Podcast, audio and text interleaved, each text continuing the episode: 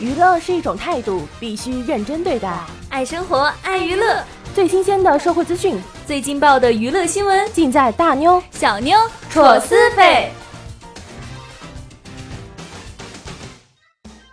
据浙江省工商行政管理局消息，浙江省工商局针对近期微信转错账、维权难事件，由省消保委出面，向深圳市腾讯计算机系统有限公司发出书面建议函，并于七月二十三号进行面对面约谈。腾讯公司于八月一号回函，书面承诺对微信支付予以整改。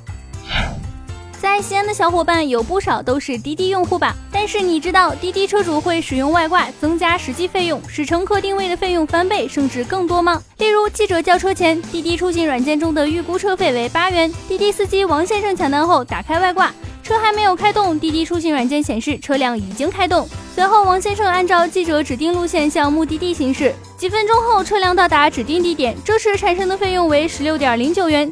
查看费用明细，发现车辆行驶里程为八点六公里，而车辆公里表显示实际距离只有一点八公里左右。八月十四号，一位良心发现的滴滴快车司机向华商报记者展示了使用外挂增加实际费用的过程。滴滴回应称，一旦发现司机作弊，将进行封号、罚款处理。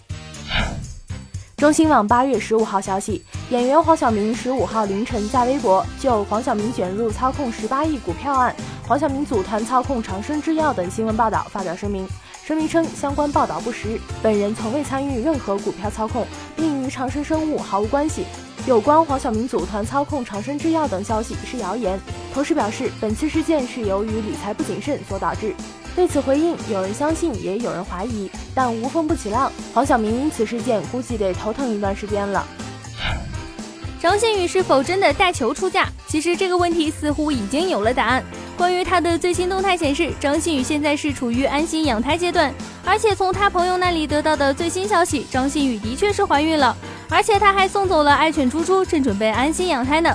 许多网友纷纷评论，如今的张馨予是越来越幸福了。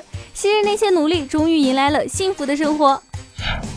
上个月，某当红女星的父亲上了一档社会求助类节目，向自己的亲生女儿索要五千万元的赡养费，引起了网友的议论。之后，网友们根据各种线索猜测，这位女星应该是毛晓彤。近日，又有网友曝光毛晓彤的父亲计划扳倒女儿，联系一线媒体，彻底摧毁女儿的事业。他知道毛晓彤目前正在横店拍戏。还准备带记者、律师、证人和毛晓彤母亲的仇人去剧组开记者会，逼毛晓彤出面。网友纷纷表示心疼毛晓彤，真是前遇渣男，后有渣爹。八月十二号，资深媒体人罗昌平在微博上透露，范冰冰工作室目前的业务已经全线暂停了。他微博文字开头用“寻找范爷”来强调此番言论的主旨，事实上，这也应该是很多人的心声吧。毕竟范冰冰自从负面消息曝光以后，确实消失了很长一段时间，中途还多次传出被抓的消息。当然，目前看来此消息确实是假的。如今的范冰冰绝对是娱乐圈当中的一个反面典型，她也在无形当中警告着那些靠黑红手段走红的艺人朋友们。八月十四号的凌晨，周杰伦在 ins 上又秀起了恩爱，上传了昆凌荡秋千的视频。视频里还配着《晴天》这首曾陪伴一代人成长的音乐，勾起了网友青春时期的回忆。周杰伦在 ins 配文：“童年的秋千，回忆是美好的，过去的点点滴滴仿佛都在歌里。”此时坐在秋千上的是周杰伦的老婆。岁月真的过去的太快了，转眼间我们的偶像都为人父了。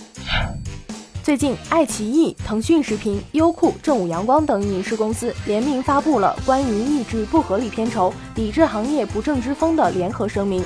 声明中显示，演员单集片酬不超过一百万元，总片酬不超过五千万元人民币。此后，网上到处都是杨幂一亿片酬降到两千七百万的消息，而随后杨幂粉丝与众多娱乐人也进行了反驳，认为是谣言。没有任何一个明星接拍一部电视剧的片酬能达到一个亿。